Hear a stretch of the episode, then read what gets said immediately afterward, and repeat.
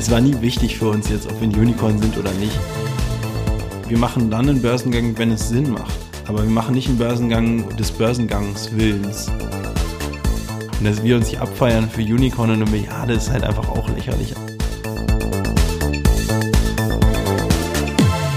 Herzlich willkommen zum Gründerszene-Podcast. Ich bin Lisa Zinsig und ich bin heute bei About You, der Online- und Fashion-Plattform. Und mit mir ist Tarek Müller, der Gründer. Moin. Danke, Tarek, dass du gekommen bist. Danke für die Einladung auch. Tarek, ihr seid äh, im Juli 2018 zum Unicorn geworden, habt quasi eine Milliardenbewertung gehabt mit einer Runde über 300 Millionen Dollar. Ähm, Otto hat ja lange nach Investoren gesucht. Habt ihr jetzt bewusst mehr Geld geraced, um dann zum Unicorn zu werden, oder war das Glück, sag ich mal? Ähm, du hast gerade gesagt, Otto hat länger nach Geld gesucht. Also erstmal würde ich, also würde ich natürlich gerne klarstellen, dass nicht Otto nach dem Geld gesucht ja. hat, schon, sondern schon wir als About You quasi unser Fundraising auch in die eigene Hand genommen haben. Ähm, Otto hat allerdings, ähm, oder wir haben mit mit der Otto Group länger darüber geredet, weil die wären auch bereit gewesen, eben selbst das Geld zu investieren.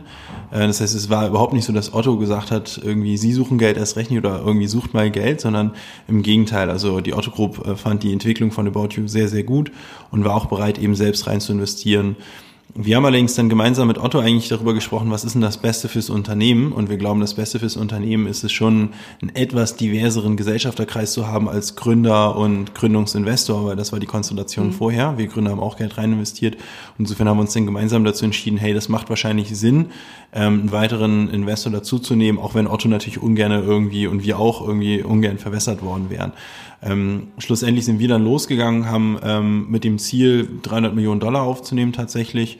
Und eigentlich haben wir nicht lange gesucht. Also das war ging super schnell, weil wir die Bestseller-Gruppe auch schon ähm, ja kennen, weil es unser Lieferant ist sozusagen. Was heißt super schnell? Also super schnell heißt ey, tatsächlich eigentlich ein Meeting, ja. Und der ähm, Besitzer der okay. Bestseller-Gruppe Anders Polsen der hatte, der kannte unser Geschäft schon so in- und mhm. auswendig. Also da mussten wir, ehrlicherweise konnte der unser Geschäft schon genauso gut wiedergeben wie wir. Man muss dazu wissen, also die Bestseller-Gruppe ist der größte ähm, Wholesale-Fashion-Trader in Europa. Ja, die, ja. Denen gehören so Marken wie Only, wie Romoda, ähm, Esprit, äh, nicht Esprit, Jack and Jones, Vila und Co. Und die sind auch der größte Shareholder in ASOS. Sehr früh eingestiegen und mhm. sehr großer, zweitgrößter Shareholder in Zalando. Ähm, das heißt, die kennen den Modemarkt halt in- und auswendig, ja. Und die hatten uns schon seit fünf Jahren auf dem Schirm und wir kannten ihn auch schon relativ lange. Mhm. Und ehrlicherweise war das echt eine Sache von einer Stunde oder sowas und er hat gesagt, alles klar, ich hab Bock. Ähm, so wie das dann oft so ist, ja, bis dann wirklich von ich hab Bock irgendwie bis Vertrag ist unterschrieben, vergeht dann eben doch eine ganze Menge Zeit. Und wir haben natürlich auch ähm, parallel mit anderen gesprochen und hatten tatsächlich auch mehrere Angebote im Endeffekt. Aber für uns war ganz ehrlich, bevor wir den Prozess gestartet haben, haben wir gesagt, der absolute Trauminvestor wäre die Bestsellergruppe, weil das ist so ein bisschen der Kingmaker mhm. im, im Fashion E-Commerce. Und dann war im Prinzip klar, die waren auch die ersten, die gesagt haben, sie wollen es machen. Und das erste Angebot, was auf dem Tisch lag, dann flatterten mehr Angebote rein, auch teilweise mit, also wir hätten doch höhere Bewertungen erzielen können, da bin ich mir ziemlich sicher. Aber für uns war völlig klar, wir wollen das mit denen machen. Okay, was, was, wie war der Moment für dich, als du das erste Mal bewusst wusstest, dass du ein Unicorn, dass ihr ein Unicorn sein werdet? Das habe ich ehrlicherweise gar nicht selbst realisiert. Das hat irgendein anderer mal meinte dann so, ach krass, dann seid ihr ein Unicorn. Ich so, oh, stimmt. ähm, ja, ach naja, weiß ich nicht. Also ich finde, das ist ganz witzig, dieses Unicorn-Ding. Wir spielen damit auch ganz gerne, mhm. weil wir Einhörner aber auch geil finden. Fanden wir auch schon, bevor wir selbst eins waren, ganz witzig als, weiß ich nicht, Symbol irgendwie. Ja. Ähm, in unseren, teilweise in unseren Werbespots war schon mal das ein oder andere Einhorn drin, aber gar nicht so als Anspielung auf dieses digitalfirmenmäßige mhm. Unicorn, quasi eine Milliarde wert, sondern einfach, weil es ein witziges, so Anführungsstrichen, Tier ist, ja. Ähm, insofern finden wir das witzig, aber es ist, es macht jetzt, also es hat nichts verändert in unserem Unternehmen oder in unserer Art und Weise, wie wir irgendwie wirtschaften oder sowas. Okay, du bist jetzt nicht, dass du öfters mal im Anzug irgendwo draußen rumrennen musst und äh, einen auf wichtigen Unternehmer spielen musst. Ich, ich hatte das Gefühl, je wertvoller unserer Firma wird, desto schlimmer wird mein, wird, wird, mit, mit meinen Klamotten. Ja, ich sitze hier gerade mit so einem Wollpulli, der äh, wirklich zehn Jahre alt ist oder sowas. Also es wird nicht, es hat die sechs Jahre Modebranchen-Dasein und Unicorn hat noch nicht dazu geführt, dass ich mir vernünftige Klamotten geholt habe irgendwie. Wie viel gibst du im Monat für Klamotten aus? Oh, echt nicht viel. Also ja, das ist sehr zyklisch, also sehr, sehr unregelmäßig regelmäßig, wenn manchmal, ich hole mir dann manchmal einfach auf einen Schlag halt drei Hosen oder vier, also dann auch dreimal dieselbe. So, und dann reicht es auch erstmal in Sachen Hosen, bis ich irgendwie das Gefühl, ich brauche jetzt neue drei Hosen, aber sehr, sehr selten. Also ich schätze mal, du siehst dich nicht so als Fashion-Gründer, der total gestylt ist von Kopf bis Fuß, sondern so als Techie dann eher? Nee, auch nicht als Techie, glaube ich, sondern eher, also meine Heritage ist E-Commerce. Ich habe ähm, recht früh angefangen, Online-Shops zu bauen, vor 15 Jahren sogar. Die Hälfte meines Lebens mache ich jetzt E-Commerce, ich bin jetzt 30. Mit 15 habe ich meinen ersten Online-Shop gestartet und ich glaube, wenn man mich in irgendeine Schublade sozusagen stecken wollte, dann wäre es am ehesten quasi E-Commerce und mit E-Commerce verbunden quasi transaktionsbasierte Geschäftsmodelle und Online-Marketing ist sehr stark so mein, sag ich mal in Anführungsstrichen, Background. Mhm. Äh, habe auch früher auch viel B2B-Business äh, gemacht, äh, mache das auch immer noch ganz gerne, aber auch oft irgendwie mit so äh, bisschen Tech und bisschen Marketing-Komponenten. Ähm, damals, letztes Jahr im Sommer, hieß es, ihr habt 450 Mitarbeiter. Gerade hast du erzählt, ihr habt äh, 700. Genau, also hat sich ja schon noch einiges verändert seitdem. Wie habt ihr denn diese schnell Mitarbeiter, also diese Mitarbeiter so schnell gefunden? Ja, das, da muss man immer unterscheiden. Also äh, wir sitzen hier in unseren heiligen Hallen und wir haben hier ziemlich viele Stockwerke mittlerweile und deswegen sagte ich 700, wir haben 700 Menschen, die hier mhm. arbeiten, das sind aber nicht Vollzeitkräfte. Ich glaube, die 450 war eine Referenz wahrscheinlich auf die Vollzeitkräfte, das sind das ist ungefähr das Äquivalent heute, so 550 mhm. ungefähr, also 100 mehr in einem Jahr. Wir haben eigentlich jedes Jahr mehr oder weniger jedes Jahr 100 Menschen netto aufgebaut, mhm. äh, die hier Vollzeit arbeiten. Und dadurch, dass das eben auch so eine Art lineares Wachstum ist und nicht ein überproportionales Wachstum in den, ähm, im Mitarbeiteraufbau, ist das auch gut handelbar. 100, ne, ich meine, das heißt, am Ende des Tages hast du ungefähr 15 bis 20 brutto, weil mhm. eben noch ein paar abgehen, so bist du dann bei Netto-Zuwachs 100. Das ist, kann man auch relativ gut handeln, ja. Ihr habt damals gesagt, ihr wollt eure Mitarbeiterzahl verdoppeln in, innerhalb von drei Jahren. Ist das noch das Ziel? Also ich weiß nicht, ob ich weiß, ich kann mich noch nicht mal dran erinnern, dass ich das gesagt habe, weil Ziele im, in Mitarbeiterwachstum zu setzen, halte ich für eher schlecht. Mhm. Also das Ziel ist es immer, möglichst wenig Leute zu haben, finde ich, ähm, und den die Sachen geregelt zu bekommen. Ja, also es, ich glaube, es sollte nie das Ziel eines Unternehmers sein, möglichst viele Mitarbeiter einzustellen, sondern eigentlich das Ziel sollte sein, finde ich, quasi mit eigentlich möglichst wenig Leuten extrem viel Output, Geschwindigkeit und ähm, Erfolg zu generieren. Ja, insofern befürchte ich, wir werden uns verdoppeln, quasi von vor einem Jahr gedacht, quasi in dann noch zwei, drei Jahren, aber es ist auf gar keinen Fall ein Ziel. Also ich bin auch froh, wenn wir dieses Ziel nicht schaffen. Wichtiger sind für uns Umsatzziele, ähm, Profitabilitätsziele, Geografien, Marktanteil.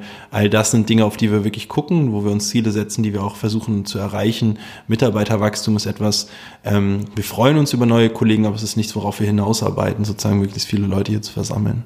Stichwort Profitabilitätsziele. Wann wird About You profitabel sein? Also About You ist profitabel im deutschsprachigen Raum, unserem Heimatmarkt. Ähm, wir befinden uns jetzt also in Jahr fünf von Deutschland und Jahr drei von Schweiz, Österreich. Ich glaube, das ist ganz vernünftig, mhm. dass wir das in der Zeit geschafft haben, dann auch, ähm, oder Jahr sechs, wie man, je nachdem, wie man es rechnet, eben Deutschland ist, glaube ich, ganz vernünftig, in der Geschwindigkeit profitabel zu sein und vor allen Dingen wachsen wir nach wie vor, trotz, in Anführungsstrichen, trotz Profitabilität nach wie vor über 35, 40 Prozent. Ähm, damit sind wir mega happy. Als Gruppe ähm, investieren wir in Summe noch. Also mhm. die Dachprofite reichen nicht aus, die internationale Expansion zu finanzieren, weil wir da aber auch gerade ziemlich massiv aufs Gaspedal treten in der internationalen Expansion. Aber wann seid ihr komplett auf äh, Gruppenebene profitabel? auch das ist jetzt nichts, wo wir sagen, das ist irgendwie ein erstrebenswertes Ziel. Also die, ich, ich finde immer sozusagen die Segmentprofitabilität mhm. ist wichtig. Also wir wollen, dass jedes Land nach spätestens drei, vier, fünf Jahren spätestens muss ein Land profitabel mhm. sein und neue Geschäftssegmente, die wir starten, auch nach spätestens drei Jahren. So und dann ist es ja nur eine Frage, wie viele neue Länder startest du und wie viele existierende profitable Länder hast du. Ne? So ein wenn, also sozusagen aller spätestens, wenn wir jetzt keine neuen Länder starten würden, sind wir, wären wir in spätestens ein bis zwei Jahren gruppenprofitabel. Wenn wir jetzt aber sagen, alles klar, wir starten in den nächsten zwei Jahren nochmal 15 neue Länder, dann wird das garantiert nicht in zwei Jahren Profitabilität äh, auf Gruppenebene erreicht werden. Wie viel Geld steckt ihr in Indexperson, wenn ihr in einen neuen Markt geht? Was kostet euch das denn? Also da geben wir keine genauen Zahlen raus. Das hängt doch natürlich sehr von der Marktgröße ab. Ähm, aber das, das ist natürlich schon signifikant am Anfang, weil man bei e, im E-Commerce, wir handeln ja tatsächlich physische Ware. Wir sind so quasi ein Hybridmodell. Wir haben mhm. auch ein Marktplatzmodell, wo wir keine Ware handeln, sondern die Lieferanten das tun. aber 60, 70 Prozent unserer Umsätze läuft über unsere eigenen ähm, äh, Bestände und mhm. über unsere eigene Logistik. Und du hast sozusagen in so einem, sag ich mal, wie man so schön sagt, Asset-Heavy Business, wo du halt wirklich physische Güter bewegst, ähm, musst du, hast du so eine Art sprungfixe Kosten. Äh, das heißt, wir müssen in einem Land relativ schnell eine Größe aufbauen, damit sich das irgendwie halbwegs lohnt, da irgendwie äh, jeden Tag mit dem LKW an die Grenze zu fahren und so weiter und ein ja, Callcenter ja, vorzuhalten und so weiter. Deswegen ist es am Anfang immer relativ teuer, weil man einmal so eine Art kritische ja. Größe erreichen muss. Und ab dann skaliert es aber eben ziemlich gut und wird dann auch relativ schnell profitabel. Ihr habt im letzten Geschäftsjahr 461 Millionen Euro umgesetzt, habe ich mir aufgeschrieben. Was wird denn das nächste Jahr bringen? Also dieses Jahr ähm, werden wir so, ich glaube, was wir kommuniziert haben, waren irgendwo so um die 700 bis 740, 750 in dem Dreh. So, und das ist auf jeden Fall in dieser Range, werden wir uns auch bewegen, eher am oberen Ende dieser Range. Ja. Und wann wird die Milliardenmarke geknackt? Also ziemlich sicher nächstes Jahr. Ja, ähm, das lässt sich recht einfach hochrechnen. Also wir sind äh, von 2017 auf 2018 so um grob 60 Prozent gewachsen. Wir wachsen jetzt von 18 auf 19 wieder um 60 mhm. Prozent, sogar ein bisschen mehr wahrscheinlich relativ. Ja, wir müssen jetzt irgendwie von diesem Jahr aufs nächste Jahr nur in Anführungsstrichen größer, keine Ahnung, 32, 33 Prozent wachsen äh, ist nicht genau kalkuliert. Äh, und dann haben wir die Milliarde, das werden wir auf jeden Fall schaffen, da bin ich mir ziemlich sicher. Auf der Bruttoumsatzebene haben wir sie schon längst überschritten. Also ähm, im Bruttoumsatz werden wir dieses Jahr so auf ungefähr 2,3 Milliarden laufen, Handelsvolumen quasi. Ja. Und das, unser Bilanz-Nettoumsatz sind dann ja. diese 740 bummelig. Ja. Okay. Als ihr Unicorn geworden seid, habt ihr euren Mitarbeitern was abgegeben? Habt ihr groß gefeiert oder jener hat irgendwie Gehaltserhöhung bekommen? es war ein Zufall, weil wir tatsächlich in den Notartermin ähm, hatten. Das war aber wirklich nicht geplant, einen Tag oder zwei Tage vor unserem Sommerfest. Mhm. Und wir haben auch direkt danach eine Pressemitteilung rausgegeben und das natürlich auch intern sofort nach dem Notartermin kommuniziert. Und insofern hatten wir im Prinzip einen Tag nach Notartermin eine Party. Mhm. Ähm, und dann haben wir noch, äh, dann haben, hat eine Kollegin noch ganz viele ich, äh, Unicorn, Luftballons und also es war, die Party war voller Einhörner, das war auf jeden Fall mega lustig.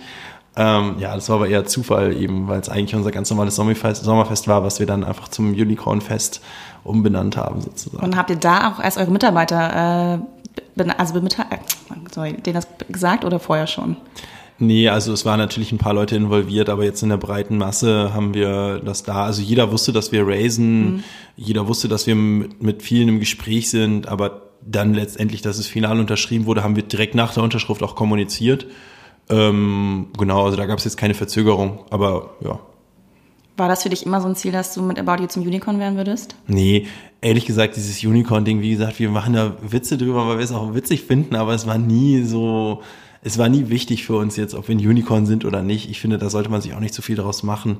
Für uns ist der Erfolg, Marktanteil, Größe, ähm, eine gute Unternehmenskultur, zufriedene Mitarbeiter, vor allen Dingen aber auch zufriedene Kunden, all das ist mir echt wirklich tausendmal wichtiger, als ob ich ein Unicorn irgendwie Geschäftsführer bin oder nicht. Mhm. Ehrlicherweise, ich freue mich irgendwie, finde das auch lustig, wenn dann Leute gratulieren zu was wie ein Unicorn und so, aber ehrlicherweise finde ich es immer noch viel cooler, wenn ich irgendwo auf einer Party bin oder sowas und so ein strahlender Kunde auf mich zukommt und mir erzählt, wie geil er About You findet oder mhm. sie About You findet irgendwie und halt ähm, irgendwie Sachen von uns abfeiert oder Maßnahmen von uns. Ich, ganz ehrlich, das macht mich immer noch echt so happy.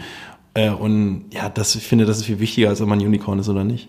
Mir hat vorhin ein paar Hamburger Leute erzählt, dass du öfters mal auf der Straße auch von irgendwelchen Frauen angesprochen wirst und Selfies machen wirst, weil du jetzt selber so ein Influencer geworden bist. Passiert das oft?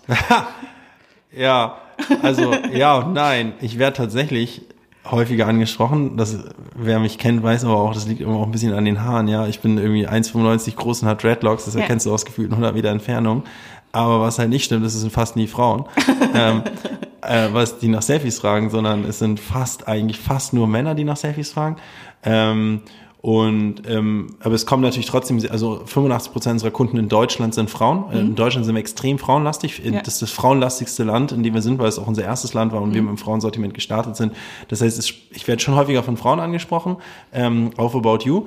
Äh, aber das, das ist meistens, dass sie dann irgendwas sagen, wie sie irgendwas finden oder irgendeine Erfahrung teilen. Aber die Selfies äh, danach fragen tatsächlich eher Männer irgendwie äh, nicht Frauen. Wahrscheinlich wollen die ihren Insta-Feed nicht äh, sozusagen zerstören mit so einem Bild ja von so einem verwahrlosten Typen mit einem schlabberigen Pulli. Ja.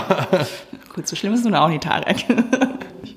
Hast du jetzt das Gefühl, dass super viel Druck von außen entsteht, dass ihr jetzt äh, Unicorn seid, dass ihr jetzt irgendwie mehr bringen müsst?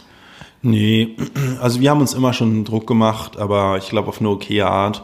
Und das hat sich jetzt äh, seit 18 auch nicht verändert. Wir sind halt super ambitioniert, glaube ich. Jetzt nicht super ambitioniert. Ich meine, für amerikanische Verhältnisse sind wir wahrscheinlich total unterambitioniert, aber ich glaube für deutsche und europäische Verhältnisse auf einem okayen Maße ambitioniert. Und das sind wir auch geblieben. Und das hat, das hat jetzt die Finanzierungsrunde überhaupt nicht verändert. Was sie halt verändert hat, ist, dass wir eine gewisse Entspanntheit haben, was unsere Kapitalsituation aussieht, angeht. Wir haben halt so viel Geld geraced, das würde also gefühlt für immer reichen, ja. Ähm, aber das ist erstmal ein ganz gutes Gefühl, dass man weiß, man ist jetzt nicht, man läuft nicht Gefahr, irgendwie nächsten Monat aus dem Geld zu laufen. Gefühlt wie immer, für immer und in der Realität, wie lange hält das? Naja, in der Realität auch für immer, weil wir könnten mit dem Geld also sehr, sehr komfortabel, profitabel werden und dann bräuchten wir nie wieder Geld aufnehmen. Es ist eben, wie schon beschrieben, so ein bisschen die Abwägung der internationalen Expansion und des generellen quasi Expansionswillens. Ähm, ja, wenn wir jetzt halt noch mal noch mehr aus Gas gehen, was sein könnte. Wir sind da selbst gerade tatsächlich, legen wir uns gerade so ein bisschen die Karten, was jetzt die Strategie vorne raus sein soll. Mhm. Ähm, dann müssten wir schon nochmal Geld aufnehmen. Aber wir könnten super komfortabel mit dem Kapital, was wir jetzt haben, immer noch extrem solide weiter wachsen. Also so größer 40 Prozent jährlich über mehrere Jahre, was halt deutlich, deutlich mehr ist als der gesamte Wettbewerb ähm, schafft und, und werden also easy in ein, zwei Jahren gesamtgruppenprofitabel. Äh, die Aber, nächsten Jahren könnten wir auch sogar, sogar aus der Dach, aus der Dachprofitabilität schon finanzieren. Also wir haben überhaupt keinen, ja, kein Issue sozusagen kapitalseitig, glücklicherweise. Warum macht ihr es dann nicht? Auf entspannter Basis weiter wachsen und äh, in die Profitabilität reinlaufen? Ja. Naja, du, ich find's, ähm, ich hatte ja vorhin erzählt, ich find's irgendwie sehr erfüllend, wenn Kunden zu mir kommen und erzählen, dass sie About You geil finden. Und dann war ich zum Beispiel letztens in Spanien und habe mich da mit einem Spanier unterhalten und der, der hat mich gefragt, was ich mache. Normalerweise in Deutschland sage ich immer, ich bin Klamottenverkäufer. und dann fragen die mal wo und dann sage ich manchmal eben about you und dann sage ich mal, ich mache Marketing da und so weiter. Ja, und dann dem Spanier, den konnte ich nicht erklären, was wir machen. Ja, also ja. weil in einem Deutschen unter 40 statistisch gesehen musst du nicht mehr erklären, wer wir sind. Ähm, dem Spanier zu 99,9 Prozent schon. Ja, es, also ich will jetzt gar nicht so auf Spanien festnageln, aber es gibt ja doch schon ganz schön viele Regionen, ähm, sogar auf der Welt und erst recht in Europa, wo ich denke, die, die brauchen doch auch eine coole Plattform. Ja, also wir hätten einfach Lust, irgendwie da weiter Gas zu geben. Ja, natürlich wäre es komfortabler, das einfach zu machen, aber irgendwie glaube ich. Äh, wird das, äh, weiß ich nicht, werden wir, glaube ich, damit nicht happy, wenn wir jetzt vom Gaspedal gehen. Welche Länder bereitet ihr denn konkret vor gerade? Was wir jetzt gerade vorbereiten, darüber reden wir nicht. Ich kann aber sagen, wo wir sind. Wir sind jetzt in zehn Ländern. Ähm, Deutschland, Österreich, also Deutschland gestartet, dann 2017 Österreich, Schweiz, ähm, Holland, Belgien, mhm. ähm, 18 Polen, Tschechien und jetzt 19 ähm, Slowakei, Ungarn, Rumänien. Es geistert ja immer dieses Gerücht rum und diese Idee, dass ihr an die Börse gehen wollt. Und ähm, habt das immer so ein bisschen aufgeschoben. Wie sehen jetzt die Pläne aus? Würde das jetzt konkret bald passieren? Also wir haben das eigentlich nicht aufgeschoben. Wir haben nie, also wir haben immer gesagt, Börsengang ist für uns eine Option. Ich finde aber mh, so diesen, dieses Streben nach Unicorn und noch viel schlimmer dieses Streben nach Börse manchmal so ein bisschen bedenklich, weil man geht ja nicht an die Börse, um irgendwie an der Börse zu sein, sondern die Börse hat den Zweck, dass man, ein Börsengang hat den Zweck, dass man seinen Shareholdern eben ähm, Monetarisierungsmöglichkeit gibt, dass die ihre Anteile verkaufen können, ähm, wenn die das wollen, oder dass man halt frisches Kapital aufnimmt über eben diesen Börsengang. Und insofern quasi beides ist momentan nicht notwendig. Und wir machen dann einen Börsengang, wenn es Sinn macht. Aber wir machen nicht einen Börsengang des Börsengangs Willens. Mhm. Ja, und ich glaube, wir werden mittlerweile sogar Börsengang fähig. Also ich glaub, weiß, dass wir das wären, auch von, auch von den Zahlen mittlerweile, auch einfach in der Größe und der Governance und unserer internen Struktur. Wir könnten das. Aber das heißt nicht, dass wir es machen. Also für mich ist ein Filme an, der, an die Börse bringen keine Lifestyle-Frage oder irgendwie sowas, ja, sondern das ist halt, eine, eine, das muss einer Sinnhaftigkeit folgen. so. Und insofern, wir haben nie gesagt, wir machen das jetzt und haben es dann aufgeschoben oder sowas. Ich meine, ähm, andere Leute haben uns das eher so ein bisschen in den Mund gelegt und ich sage auch, ja klar, ist eine, eine Option, die ist auch interessant, aber wir machen es, wenn es Sinn macht. Okay, aber du würdest jetzt nicht verneinen, dass ihr jemals an die Börse gehen würdet? Auf gar keinen Fall. Ich glaube, das ist eine total gute Option auch in der Zukunft, aber mal gucken wann. Und da drängt euch auch Auto nicht dazu im Hintergrund? Nö, also weder Auto noch Bestseller noch die Familie-Autos mittlerweile auch irgendwie direkt beteiligt. Ähm, da, die sind alle total entspannt. Ich meine, was, was die halt sehen, ist, wir entwickeln uns nach wie vor extrem gut. Wir haben es dieses Jahr sogar geschafft, unser relatives Wachstum nochmal zu steigern, was eher ungewöhnlich ist. Normalerweise, je größer man wird, desto geringer wird das relative Wachstum, das absolute Wachstum steigt, weil halt auf eine Milliarde 30 Prozent wachsen ist was anderes mhm. wie auf 100 Millionen 30 Prozent wachsen, absolute Wachstum. Ähm, das ist relativ ungewöhnlich, dass man es schafft, das absolute Wachstum zu steigern und das vor allen Dingen bei dem größten Profitabilitätssprung, den wir jemals gemacht haben. Also 2019 haben wir zum ersten Mal das relative Wachstum gesteigert und haben mit Abstand den größten Profitabilitätssprung gemacht und haben einen profitablen Heimatmarkt. Das sind alles echt super Milestones für uns. Ähm, und das macht unsere Shareholder happy. Und die mhm. sagen, cool, macht einfach irgendwie irgendwas, macht ihr ja richtig anscheinend, macht einfach weiter und dann schauen wir mal.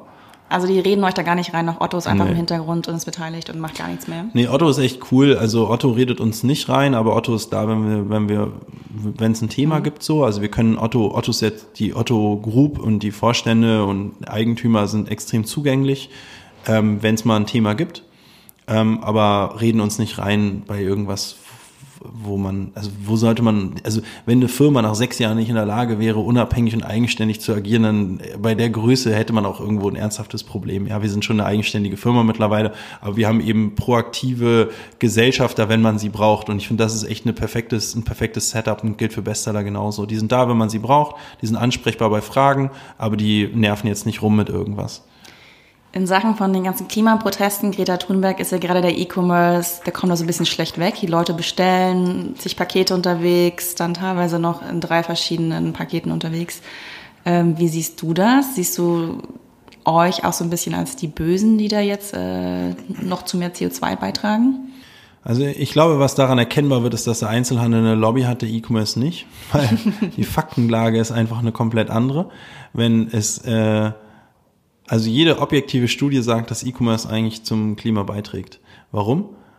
Ähm, beziehungsweise welche eins, welche, was gibt es, was dagegen spricht? Es ist immer nur, wenn man sozusagen außer Acht lässt, dass man irgendwie in die Innenstadt kommen muss, ja. Also was der Einzelhandel mhm. ganz gerne macht, wenn die über Klima-Footprint äh, reden, ist quasi den Klima-Footprint eines einzelnen Ladens betrachten, aber weder in Betracht ziehen, dass der Laden beliefert wird, noch dass der irgendwie mhm. monstermäßig beleuchtet wird. Äh, vor allen Dingen, sag mal, das sind gar nicht so die großen Faktoren. Vor allen Dingen wird halt einfach immer außer Acht gelassen, dass der Mensch ja irgendwie zum Laden kommen muss. Und 75 Prozent der Kontinentaleuropäer leben in kleinen Orten mit unter 10.000 Einwohnern.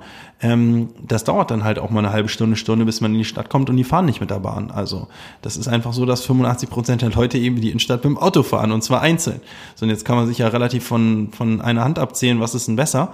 Der Hermes- oder DHL-Fahrer, der halt von Tür zu Tür fährt, meist in einem Elektroauto und halt quasi eine Tour fährt und dann halt quasi 150, 200 Pakete ausliefert oder der einzelne Mensch, der für ein Item alleine mit einem Auto in die Innenstadt fährt. Ne? Ich glaube, das ist einmal relativ einfach, die Rechnung so, ähm, was da halt eben schlechter ist. Ne? Und wenn man den Gesamtfootprint vom E-Commerce betrachtet, CO2, dann ist E-Commerce deutlich ähm, klimafreundlicher. Und dann finde ich, gibt es da noch eine zweite Komponente, und das ist die Arbeitskomponente. Mhm. Ähm, dann wird ja oft beklagt, naja, dann sterben ja die Läden in der Innenstadt. Und dann gehen ja Arbeitsplätze verloren, das stimmt auch. Allerdings ist es so, dass wir in den urbanen Regionen, da wo überhaupt noch Innenstädte existieren, auch gar kein Arbeitslosenproblem haben, sondern wir haben das oft in den ländlichen Regionen in Deutschland ähm, und in Kontinentaleuropa generell auf tendenziell sehr viel stärker in den ländlichen Regionen, sehr, sehr geringfügig in den urbanen Regionen. Und wo bauen denn E-Commerce-Händler ihre Lager auf? In den ländlichen Regionen und schaffen da tausende von Arbeitsplätze. Und ich glaube, das ist eigentlich, sag ich mal, gesamtökonomisch gesehen eigentlich richtig, zu sagen, man verlagert die ähm, menschenintensiven Dinge wie Logistik, Lagerung quasi in den ländlichen Regionen, schafft da Arbeitsplätze, wo sie wirklich dringend benötigt werden, baut Infrastruktur, sorgt für Busse, sorgt für Schulen, Kitas und Co., weil wenn wir irgendwo hinkommen, 2000 Leute beschäftigen irgendwo in einem Lager, dann sorgen wir dafür, dass da in dem Ort eine vernünftige Infrastruktur ist und äh, Leute dort leben wollen, ja. Das ist viel sinnvoller und gehen mal hin und sagen, wie kann man denn diese Innenstädte, die dann eben nicht mehr mit Klamottenläden vollgeballert sind, halt ein sinnvoller nutzen? Und da wäre ich dafür, dass man dann sagt, das andere Problem löst in den Innenstädten, das ist nämlich, dass die Infrastrukturelemente die gesellschaftlichen Infrastrukturelemente in den Innenstädten halt blöd platziert sind, sowas wie Kitas, Schulen, mhm. Altersheime, ja. Und ich finde es eigentlich, das Beste, was uns passieren kann, ist meines Erachtens die Innenstadt platt, keine Klamottenläden, das ist wirklich maximal sinnlos. Kein Mensch begegnet sich in Klamottenläden, kann mir niemand erzählen. Da packt man sinnvolle Sachen rein, wie Schulen, Kitas, Altersheime, Coworking Spaces, schafft Logistik und Infrastrukturleger quasi in ländlichen Regionen und sorgt dafür, dass halt alle ähm, DHL und äh, Hermes-Fahrer eben in Elektroautos fahren. Dann hat man das Beste aus allen Welten meines Erachtens. Schon mal dran gedacht, selbst äh, E-Commerce-Lobby aufzumachen ja, da reinzugehen? hätte ich gar keinen Bock drauf. Das ist wahrscheinlich das Problem. Niemand hat da Bock drauf. Du von den, von den paar E-Commerce-Menschen. zu können bei dem Thema. Ja, ich kann mich da, also nicht in Rage, aber es ist, es ist einfach halt, die öffentliche Wahrnehmung ist einfach falsch, also ganz objektiv betrachtet falsch. Ich glaube aber, jeder von den E-Commerce, von den paar E-Commerce-Playern in Deutschland ist einfach zu faul und zu müde, das jetzt irgendwie Journalisten zu erklären. Und so ein paar Einzelhändler haben anscheinend extrem viel Zeit gerade und erzählen dann ihre, ihre Sicht der Dinge, ja. Und dann kommen noch, kommen noch so ein paar Philosophen um die Ecke, ja. Ist ja gerade kürzlich in der Presse gewesen, die dann sagen, hier, die Innenstädte sind ja die Punkte der sozialen Begegnung und äh, müssen wir den E-Commerce besteuern. Ich denke so, okay, cool. Also ich bin noch niemanden in der Innenstadt begegnet. Also ich hatte noch keine wertvolle Begegnung in einem Zara, aber wirklich wertvolle Begegnungen hat man, hat man in Kitas, Altersheimen, Schulen, Unis, Coworking Spaces, ja. Also es ist schon auch ein bisschen interessant, dass so ein Philosoph irgendwie der Meinung ist, dass es keine bessere Nutzung einer Innenstadt gibt als ein Klamottenladen. Ne? Mhm. So, das bezweifle ich eben sehr stark. Wie hoch ist denn die Retourenquote bei About You? Sehr länderspezifisch. Ähm, Deutschland hat die mit Abstand höchste Retourenquote. Ähm, ja, und das also kann man so pauschal nicht sagen, das ist länderspezifisch und kategoriespezifisch. Kleider haben eine höhere als Unterwäsche zum Beispiel. Ne? Gut, und in Deutschland allgemein? Also im Internet, im europäischen Schnitt, da kann man sich die Zalando-Zahlen zum Beispiel angucken, die liegen bei 50 Prozent. Das ist irgendwo so im internationalen Schnitt irgendwo, glaube ich, relativ normal, ja. Und so genaue Zahlen auf Länderebene gehen wir da nicht raus. Warum glaubst du, dass in Deutschland gerade mehr zurückgegeben wird als in anderen Ländern? Ich glaube, weil die Deutschen das E-Commerce-System relativ gelernt haben. Man sieht quasi, je entwickelter ein Markt ist in Sachen E-Commerce, desto höher die Retourenquoten. Die Kunden wissen einfach, wie es funktioniert, verstehen den Prozess, haben Vertrauen zum Prozess, haben Vertrauen zum Refunding, dass das Geld auch wirklich zurückkommt. Das ist aber nichts Schlechtes. Also Retouren sind nichts, was wir vermeiden oder was schlecht ist, sofern sie nicht unnötig sind äh, absehbar waren, weil Leute, die viel retournieren, bestellen auch häufiger, also weil die das System verstanden haben und kaufen dann in Summe mehr eben online statt eben offline. Ne? So und man sieht halt in Ländern, wo die Retourenquote gering ist, ist der Offline-Anteil an Textil auch größer und vice versa, ja. Was kommt so als nächstes bei About You? Ähm, das müssen wir mal schauen. Also es gibt halt viele Optionen. Wir expandieren natürlich geografisch. Das ist eine Option, da eben weiter Gas zu geben. Eine andere Option sind unsere Business-Segmente. Wir sind jetzt im Advertising ziemlich doll unter, unterwegs, dass man eben auch Werbung buchen kann auf About You oder über die About You-Plattform, Ja. wie unseren Events, die About You-Events, äh, About You Pangea Festival, About You Awards etc. sich da eben einbuchen kann. Wir haben mit der About You Cloud ein Technologieprodukt, wo Dritthändler unsere Software lizenzieren können.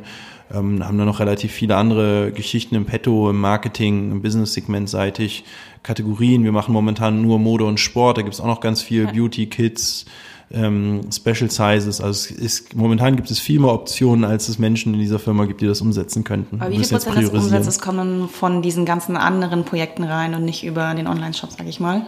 Da geben wir keine konkreten Zahlen raus. Ähm, allerdings, was ich sagen kann, ist jetzt profitseitig ist das schon ähm, interessant mittlerweile. Das sind natürlich gerade Advertising-Technologie, das ist nicht so umsatzstark, aber dafür extrem hochmargig. Deswegen muss man da dann eher die, die Margenseite betrachten quasi. Aber About You wird, bleibt Online-Händler für Klamotten, wird nicht irgendwie irgendwann zur Agentur, Marketingagentur oder sowas? Also Agentur werden wir definitiv nicht. Eine Agentur zeichnet ja oft aus, dass sie Stunden abrechnet von Menschen. Das ist überhaupt nicht unser Geschäftsmodell, weil da muss man wirklich unten einen Haufen Menschen einstellen, um richtig Geld zu verdienen. Eine Agentur werden wir nie. Wir haben uns aber auch nie so als Klamottenladen betrachtet tatsächlich, sondern immer eher irgendwie so als E-Commerce-Technologiefirma. Und ja, als E-Commerce-Technologiefirma im Modebereich, ja, oder Mode-Lifestyle-Bereich. Und da gibt es dann, da ist das Feld relativ offen dann, was man alles machen könnte. Ne? Okay. Du bist ja selbst an einigen Unternehmen beteiligt und da gibt es bestimmt noch viele, von denen man gar nicht so viel weiß. Wie viel sind das denn so? Was ist denn so Spannendes in deinem Portfolio? Also ich bin tatsächlich ähm, ähm, so seit drei Jahren oder vier Jahren oder so mache ich gar keine Direktinvestments mehr, About You so viel Zeit einnimmt und ich hier auch meinen Fokus drauf legen will. Ich habe hier auch selbst sehr viel Geld rein investiert in About You, meine zwei Co-Geschäftsführer und Co-Founder, Hannes und Sebastian auch. Also wir haben uns irgendwie gesagt, hey, lass mal jetzt nicht so viel nebenbei machen, sondern hier unseren Fokus drauf legen. Ich habe halt noch viele Firmen von früher sozusagen. Mm, So die bekanntesten würde ich sagen ist eTribes. Das ist eine Unternehmensberatung im Digitalbereich. Auch mittlerweile so 150 Leute, was für eine Unternehmensberatung extrem viel ist. Extrem profitables Geschäft natürlich, weil es ja eben B2B ist. Ähm, dafür wird man nie Milliarden Umsätze mit sowas machen. Ähm, das ist ganz cool. Und dann habe ich noch eine gemeinsame Beteiligungsfirma mit Nils Seebach und Alex Graf zusammen, die Wald- und Wiese Holding. Da sind wir so an den einen oder anderen, wir sind halt viel an so B2B-Modellen äh, beteiligt. Die kennt man dann oft nicht so, zum Beispiel sowas wie ähm, Factor A oder die E-Commerce Group. Ähm, die wir auch mit inkubiert haben sozusagen, oder Alex und Nils eigentlich inkubiert. Ich habe damit ehrlicherweise nicht viel zu tun, aber bin da quasi über die Holding dran beteiligt, die dann an die Debt-Gruppe verkauft wurde für, ist auch, war sogar bei euch auf Gründerszene irgendwie einen achtstelligen Betrag. Ähm, ja, das sind dann, also tatsächlich ist mein Fokus eher B2B, das kennt man immer nicht. Ist, ist aber ein ganz cooles Business eigentlich, ja. Ähm, und meine B2C sozusagen Klumpenrisiko ist mit About You schon ziemlich massiv. Ähm, und dann habe ich noch so ein paar kleinere Beteiligungen an, an, an kleineren Firmen. Äh, äh, Stop the Water by Using Me ist so eine Naturkosmetikgeschichte. Ja, ja. Ekin ist so eine Schuhfirma. Das sind dann aber wirklich kleinere Investments gewesen. Eat Clever, ein ja. Lieferdienst für gesundes Essen. Das sind aber relativ kleine, also kleine in Anführungsstrichen, äh, untere sechsstellige Bereiche Investments sozusagen, die ich aber alle schon vor ein paar Jahren getätigt habe und jetzt seit drei Jahren nicht mehr tue. Du hast gesagt, du hast selbst viel Geld hier reingesteckt. Wie viel hast du denn in You investiert? das das sage ich nicht. Wie viele Millionen waren es denn? Das, das sage darüber, darüber sage ich, darüber spreche ich nicht. Aber es war, also es war halt sozusagen ähm, schon so der Großteil dessen, was ich halt mh, hm, die zehn Jahre vor About You verdient habe. Ich habe auch den einen oder anderen kleinen Exit schon gemacht. Eben, viel, wie gesagt, viel so im B2B-Space, deswegen ist es, wird das mal nicht so gecovert. Ähm, ist auch gut so, ähm, muss auch nicht jeder wissen, was man so macht. Ähm, aber ich habe tatsächlich dann hier schon ziemlich, nicht alles auf eine Karte gesetzt, aber schon den Großteil auf diese Karte About You gesetzt. Ja. Und wann bist du aus den Schulden rausgekommen? Aus den Schulden? Ich habe keine Schulden gemacht dafür. Oh, sehr gut. Also ich habe das Geld verdient vorher. Ich hatte auch nie Investoren vorher. Also ich habe immer profitables Geschäft gehabt. Also mit 13 Euro verdient, aus dem Euro 2 gemacht, aus 2 4 und so ging das dann immer weiter.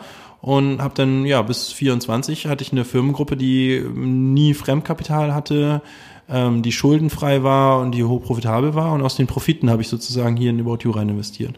So, also ich war, ich war mal kurz verschuldet mit 18, das ist aber was anderes. Da war, da wollte ich eine Fabrik bauen in China und diese Scheiße, ja, das ist kein Witz für orientalische Wasserpfeifen. Ich hatte die nicht vorher in Ägypten produziert und da wollte ich richtig durchstarten mit dem Thema. Weil ich hatte so verschiedene Nischenshops zu der Zeit betrieben, Pokerplatten und alles mögliche und habe halt Pokerplatten schon in China produzieren lassen und da wollte ich meine Wasserpfeifenfabrik von Ägypten nach China verlagern und habe dann also mehrere hunderttausend Euro nach China überwiesen, aber es kam die Ware zurück und da hatte ich dann zwischenzeitlich richtig großes Problem. Da hatte ich dann zwischenzeitlich Schulden mhm. bei Lieferanten allerdings, die konnte ich dann auch recht schnell abstottern, aber das war glücklicherweise das einzige Mal in meinem Leben, dass ich irgendwie jemandem Geld geschuldet habe, so das mit 18 und da war mit 19 war es auch wieder abgestottert. Gründer wollen ja mal Tipps hören von anderen äh, erfahrenen Gründern, wie sie es so weit geschafft haben. Hast du die Top 3 Tipps, die du so weitergeben kannst an Learnings? Boah, ich habe mir sowas auch früher mal echt durchgelesen und dann habe ich irgendwann festgestellt, das widerspricht sich ja immer okay. alles. Und dann war mein Learning, es gibt keine Top 3. Ja, was soll ich sagen? Also ich glaube, jeder macht das irgendwie so ein bisschen ja äh, anders. Ja, und wir haben mittlerweile das große Glück und also empfinde ich wirklich als Glück, super viele, super, super schlaue Leute, noch super schlaue Gründer, aber auch aus anderen Bereichen jetzt kennengelernt zu haben. Mhm. Und es ist einfach absolut kein Pattern zu erkennen in meinen Augen. Die sind so unterschiedlich, dass ich nicht weiß, was die vereint. Ja, mich eingeschlossen. Keine Ahnung. Und was glaubst du, was das nächste Unicorn in Deutschland sein wird? Puh, weiß ich auch nicht, ehrlich gesagt. Dafür verfolge ich dann doch die Gründerszene zu wenig, glaube ich. Und Tarek. Was glaubst du denn? ich kann ja sagen, ob ich das dann auch glaube. Hm? Möchte ich mich nicht zu äußern. Habe ich auch länger nicht mehr drüber nachgedacht. Die, nee, die, wo wir nachgedacht haben, sind ja teilweise dieses Jahr alles geworden. Ja. Aber ja. Ja, also was ist natürlich so, kann man so die, also die, die schon Unicorn sind, sind ja oft sehr sichtbar, ne? Ja. Also weiß ich nicht, aber ganz ehrlich, es sind so oder so sind es auf jeden Fall mal viel zu wenige, ja. Also es ist ja, also wenn man halt die Filmbewertungen hier in Europa das ist halt ein Witz gegen das, was da so in China und Amerika abgeht. Ne? So, ich meine, dass man die Unicorns in Deutschland von einer Hand abzählen kann, so circa oder an zwei Händen, das sagt mhm. ja schon alles. Ne? So, und wie viele Unternehmen gibt's hier, die über 10 Milliarden wert sind in Europa? Mir würde jetzt Zalando und Spotify einfallen, ja. Und Zalando schrammt da irgendwie die ganze Zeit rum, ja. Also Zalando schrammt so um den Zehnerpunkt rum, ja. Und ich meine, Zalando ist so die größte Erfolgsgeschichte, die wir in Deutschland zu präsentieren haben, ja, äh, unternehmenswerttechnisch. Ähm, und ich finde, Zalando ist wirklich, also ich respektiere Zalando wirklich, wirklich mhm. doll. Also ich finde es wirklich respektabel. Einerseits, was die aufgebaut haben, andererseits, was für ein Tempo die nach wie vor haben. Aber es ist doch irgendwie auch traurig, dass wir nur eine vernünftige Firma haben im Internet-Space, die 10 Millionen ish wert ist, äh, Milliarden wert ist, ja in Deutschland. So, das kann doch nicht sein. Ja, das ist, das ist aus Sicht von so einem Chinesen irgendwie eine, eine mittelgroße Burger Kette oder so gefühlt, ja, 10 Milliarden. Das ist halt nichts. So, wenn man in Shanghai ist, dann wird man halt wachgerüttelt, was halt Dimensionen bedeuten können, ne? Oder in Hongkong oder auch in San Francisco oder New York, da kennt man es ja, aber es ist halt einfach lächerlich, was wir hier in Europa machen teilweise. Und dass wir uns hier abfeiern für Unicorn und eine Milliarde ist halt einfach auch lächerlich eigentlich, ja.